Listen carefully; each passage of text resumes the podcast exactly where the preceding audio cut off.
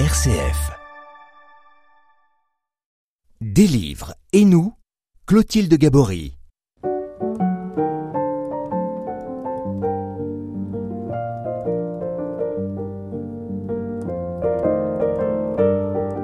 La semaine dernière, nous avons commencé à parler de cet ouvrage dense intitulé Psychologie et spiritualité, les enjeux relationnels. C'est un livre qui sera une ressource intéressante pour aborder, creuser et réfléchir la question des abus sexuels dans l'Église, mais pas seulement. C'est un livre écrit par Dominique Struff et Bernard Potier. Dominique Struff est médecin pédopsychiatre et Bernard Potier est prêtre, jésuite, théologien et psychologue. Les deux s'allient pour proposer un ouvrage à deux voix en combinant leurs compétences et un livre où ils cherchent ensemble comment comprendre et prévenir les abus. Des livres et nous, Clotilde Gabory. Mylène Rapp, bonjour. Bonjour Clotilde. Vous êtes praticienne vitose, vous avez lu euh, le livre Psychologie et spiritualité, les enjeux relationnels, un livre de Dominique Struff et Bernard Potier paru chez Lessius. Nous en avons déjà parlé euh, la semaine dernière, mais cette fois-ci nous avons nous avançons un peu euh, dans l'ouvrage. Mais je voudrais revenir d'abord peut-être sur l'intention fondamentale des auteurs. Qu'est-ce qu'ils souhaitent faire par cet ouvrage?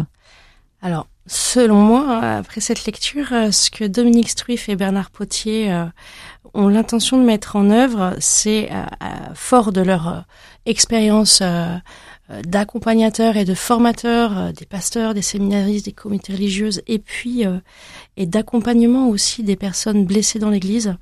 ils sont vraiment témoins euh, des dysfonctionnements structurels qui, qui se passent. Et j'ai le sentiment que c'est pour eux un moyen de transmettre leur expérience et de réfléchir à euh, à quelque chose de à, des, à des solutions nouvelles. Voilà. Euh, et donc euh, ils, ils, transmettent euh, à la fois des théories et puis et puis une expérience qui va pouvoir impulser une voilà, un nouveau travail intérieur de l'Église. Euh, je suis, euh, j'ai été euh, marquée par cette citation hein, de euh, de Dominique Struif qui, qui m'a marquée. L'Église est une mère qui ne protège pas ses enfants de l'inceste des pères. Il n'y a pas de garde-fou qui protège et arrête le mal. Voilà, la citation est un peu plus longue, mais on sent bien cette recherche de garde-fou, ce besoin de solutions nouvelles, euh, euh, ce regard nouveau sur les personnes, mais à la fois cette nécessité de poser une règle peut-être nouvelle aussi. Et alors justement, est-ce que les, auteurs expliquent euh, comment comment on peut rester libre euh, et ne pas rester, et ne pas tomber sous l'influence d'une personnalité euh, qui serait perverse, ou bien comment ne pas s'enfermer dans un mode de pensée collectif? Est-ce que est-ce que c'est de ça dont ils parlent? Eh bien, euh, euh, à, un, certain moment de la réflexion, ça, effectivement, c'est ce qui arrive. Euh, bah, il n'y a pas d'emblée un positionnement du problème comme opposition des victimes et des agresseurs. Mm C'est pas une chasse aux sorcières. Euh, c'est euh, le fonctionnement de la personne qui est regardé. Voilà. Et pour chacun. D'accord. Euh, Donc fonctionnement de la personne, enfin de fonctionnement de la victime et fonctionnement euh, de l'agresseur. Voilà. En fait, et même, enfin et même, j'ai envie de dire tout au long du livre, on parle pas de, on parle ni de victime ni d'agresseur. On parle de la personne, de l'individu qui devient personne, mais on comprend bien que euh, chacun se retrouve dans ce voilà et donc chacun trouve sa place dans ce questionnement et dans cette observation euh, et ça je trouve ça très fin d'ailleurs euh, de sortir du euh, euh, de la victimisation et de voilà et de et de la diabolisation voilà. C'est un positionnement euh, tiers, une, autre, une troisième voie qui est choisie en fait. En fait, il reste sur un, un point, un, on va dire peut-être un niveau psychologique en fait, en, en, essayant de décrypter les, les mouvements qui amènent à, voilà, dans un, à agresser. Complètement. Après, il y a toujours une, de la part notamment de Bernard Potier, euh, une mise en relief de, de cette de ses fonctionnements dans des personnages bibliques. Notamment, il y a un long passage sur Job que j'ai trouvé magnifique et qui, voilà, qui lui vit une série de traumatismes et de voir comment il va vivre, notamment sur le sujet de la résilience. Donc, euh, donc effectivement, c'est vu d'un point de vue euh, psychologique et à la fois, euh, à la fois toujours éclairé par par la théologie. Donc on est vraiment toujours dans, cette, dans, ces deux disciplines, hein. toujours un pied dans l'un, un pied dans l'autre. Et donc pour revenir euh, sur cette question là de, de, de regarder chaque personne, euh, euh donc il ne s'agit pas de déresponsabiliser pardon les, les, les, les, les personnes euh, agresseurs hein, entre guillemets, au contraire. Mais c'est très important de comprendre ce qui a permis que ça voilà que ça arrive et que à un certain moment il, la place leur a été faite pour que cette action, cette action soit possible. C'est D'accord. ça. Donc là, on parle du système en fait. du finalement. système. Ben oui, c'est pour ça que la- l'approche systémique est intéressante. Voilà, complètement. Euh, c'est aussi euh, intéressant de se dire que d'un point de vue hiérarchique, euh, au-dessus de l'évêque, il n'y a que Dieu. Donc il a une énorme responsabilité. Son rôle est de visiter les communautés. Et on, très explicitement, hein, les auteurs euh, euh, veulent s'adresser aux évêques en leur disant voilà, il y a, il y a des choses importantes à regarder. La façon dont on visite, souvent, c'est de façon euh, par entretien individuel. Voilà. Et ils souhaitent euh, que essayer de proposer des, des, des, des visites où euh, la communauté puisse être regardée de l'intérieur. Bon, on sait toujours que quand on, a- on observe un système, il, On le modifie On nécessairement. complètement là, on va on va tomber dans la physique quantique, mais euh, c'est euh, c'est c'est voilà, c'est à peu près tout le temps comme ça que ça se passe. Et donc euh, euh, néanmoins, voilà, il faut essayer de tendre vers ça, d'être au plus proche de, de voir quelle est la place de l'individu pour être lui-même euh, au sein d'un groupe et de son fonctionnement, et donc de, par exemple, de confronter une maîtresse des novices avec ses novices et non pas seulement dans des entretiens individuels. Voilà, D'accord. Pour donner un exemple. Mhm. Alors, euh, comment est, est abordée euh, la, la question du conflit? Parce que c'est une question qui peut être récurrente euh, euh, dans les communautés, par exemple, ou dans n'importe quel euh, euh, schéma relationnel. Et est-ce qu'il propose des, des, des idées, des, des solutions pour, pour résoudre ces conflits? Alors, il y a de longs passages qui expliquent les étapes du développement de la personne, qui est donc dans une démarche euh, entre guillemets de prévention des conflits déjà dans un premier temps. Euh, la question de la loi va être très importante aussi parce que en fait l'éducation à la liberté qui est primordiale, qui va être d'accepter euh, d'accepter le manque. euh, voilà, de faire Mm. le deuil, de d'être tout pour l'autre. Donc ça, c'est des, c'est des notions finalement qui, qui prennent le temps d'approfondir, et aussi euh, pour euh, avoir un certain détachement, la- l'importance de la loi qui se positionne comme tiers. Quoi. Et donc, il s'agit de se mettre d'accord sur une règle commune, dans toute relation, hein, j'ai envie de dire, il y a toujours un contrat. Enfin, après, on va être dans, plutôt dans un schéma euh, de, de, transactionnel, mais en tout cas, il y a toujours une, forme de contrat qui se joue, mais d'être d'accord dessus, entre guillemets, d'en être conscient. Et puis, euh, bon, ce qui concerne, par exemple, un système comme une, congrégation, euh, pour le chef, ça va être, enfin, ou le responsable, ça va être d'appliquer pour lui-même cette loi, euh, et puis d'aider les autres, euh, comme on l'avait vu dans la, avec la lettre à Philémon, c'est-à-dire de- d'aider l'autre à accepter cette loi, euh, à accepter cette règle et de euh, et de l'appliquer, de la mettre en œuvre librement. Voilà. Euh, et les problèmes vont se poser quand un responsable de communauté, par exemple, va avoir une, une, une, un fonctionnement clivé avec euh, un discours et puis euh, et puis euh, des actions qui sont pas en cohérence avec ce discours. Sans donner de détails, on peut très bien imaginer de quoi il peut s'agir. Sinon, euh, il n'y a pas vraiment d'outils dans ce livre de résolution des conflits, c'est pas l'objet.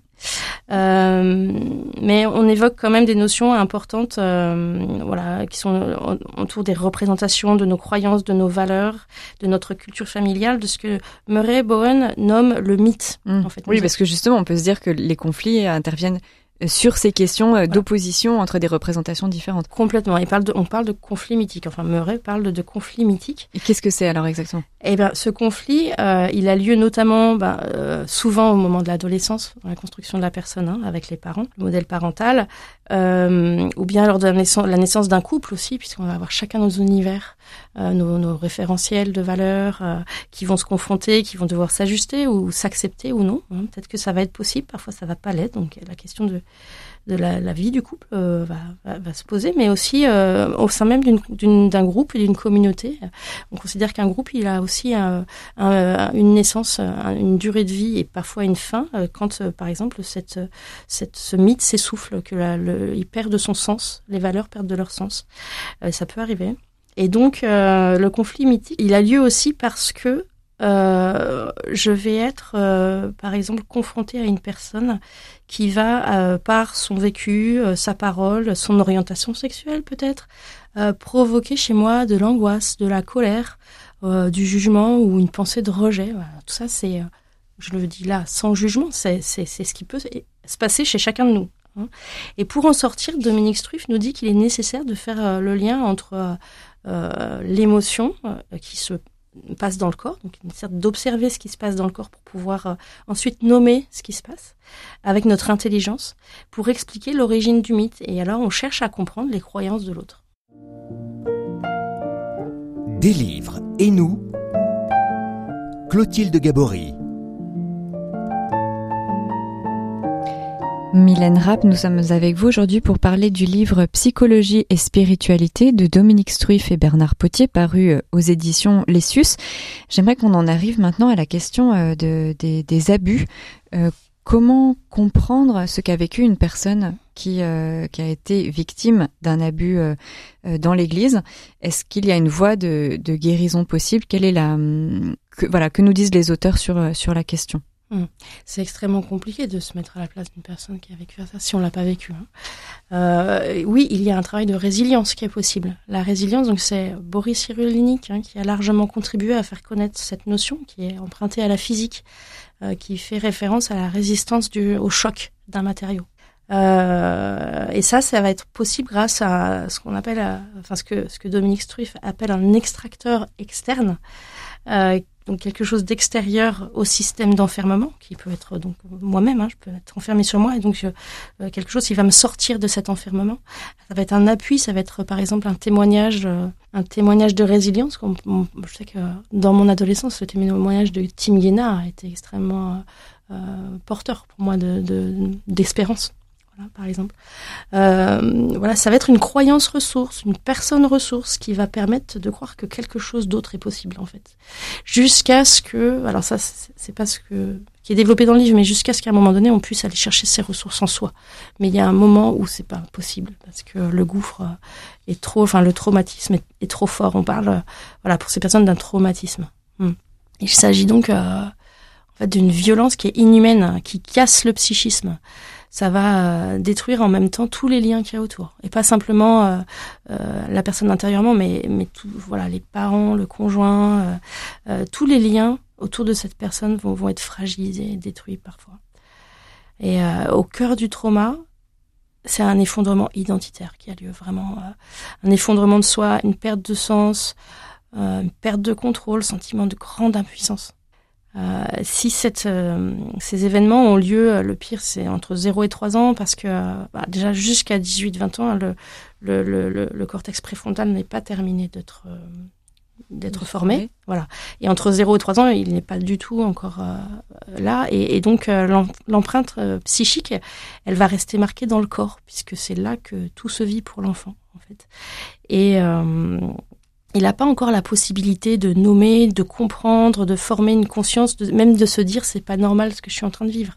En fait, il peut pas vivre. Il n'a pas accès à ça. Il n'a pas accès à ça. Donc c'est ce qui va se passer dans le corps qui va rester une empreinte à vie. Hein.